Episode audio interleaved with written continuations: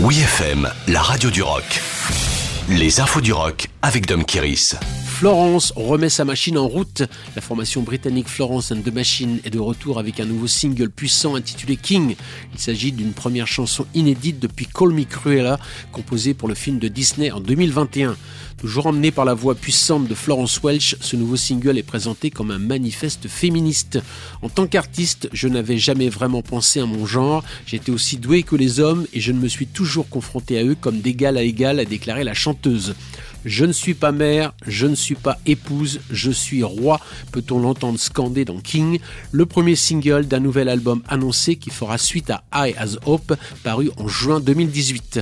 L'intensité de cette réflexion sur la condition féminine de King est soulignée par le clip réalisé par la photographe Autumn de Wild, dans lequel Florence fait figure d'apparition mystique.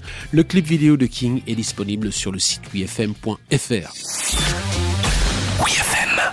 Daft Punk dans les bacs, un an jour pour jour après sa séparation officielle, Daft Punk enflamme à nouveau Internet. Après une série de mystérieux teasings sur les réseaux sociaux, un concert enregistré en 1997 à Los Angeles a été diffusé le 22-02-2022 à 22h heure GMT en direct sur la chaîne Twitch du duo Electro.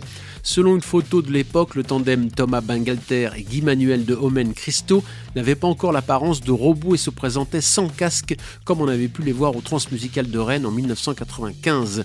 Plus de 100 000 fans ont pu suivre le concert au même moment.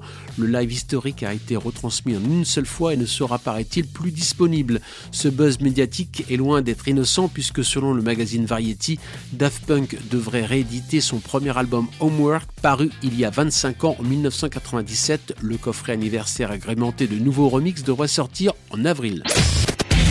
Retrouvez toutes les infos du rock sur wfm.fr.